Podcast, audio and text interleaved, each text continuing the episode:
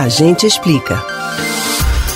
Uma prática comum na década de 90 e início dos anos 2000 voltou a chamar a atenção dos consumidores brasileiros.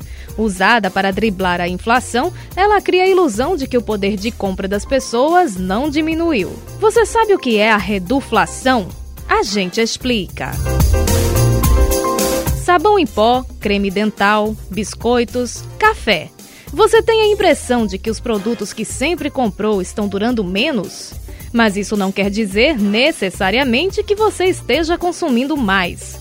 O que acontece é que, com a escalada inflacionária que atinge o país, as empresas aplicam uma estratégia apelidada de reduflação. O neologismo, que junta as palavras redução e inflação, se refere à prática de reduzir a quantidade, o peso ou os ingredientes de um item para não alterar o preço que é exposto nas prateleiras do supermercado. Assim, o cliente tem a ilusão de que está pagando o mesmo valor mas o aumento do custo, na verdade, está disfarçado na diminuição de material. A ideia da indústria é manter os produtos competitivos no mercado, já que com a dificuldade de os salários acompanharem a inflação, os cidadãos tendem a substituir os itens que se tornam mais caros. A reduflação não é ilegal, desde que o fabricante informe sobre a mudança nas embalagens. O aviso deve estar de acordo com o que determina a Portaria 81 de 2002 do Ministério da Justiça e o Código de Defesa do Consumidor. Assim, a informação de o quanto o produto foi reduzido deve ser colocada no rótulo de forma bem explícita, em um local visível, com letras em tamanho facilmente legível e em contraste com o fundo.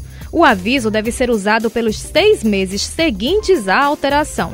Mudanças na composição para incluir matérias-primas mais baratas também devem ser notificadas. Exemplos disso são os casos em que um suco de uva é adoçado com o de maçã, que uma manteiga é misturada com um percentual de margarina ou que um laticínio passa a ter como base a chamada mistura láctea, formada por ingredientes como amido e soro de leite.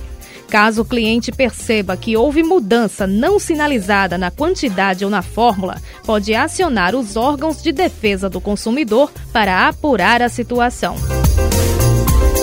Você pode ouvir novamente o conteúdo deste ou outros A Gente Explica no site da Rádio Jornal ou nos principais aplicativos de podcast: Spotify, Deezer, Google e Apple Podcasts. Betânia Ribeiro para o Rádio Livre.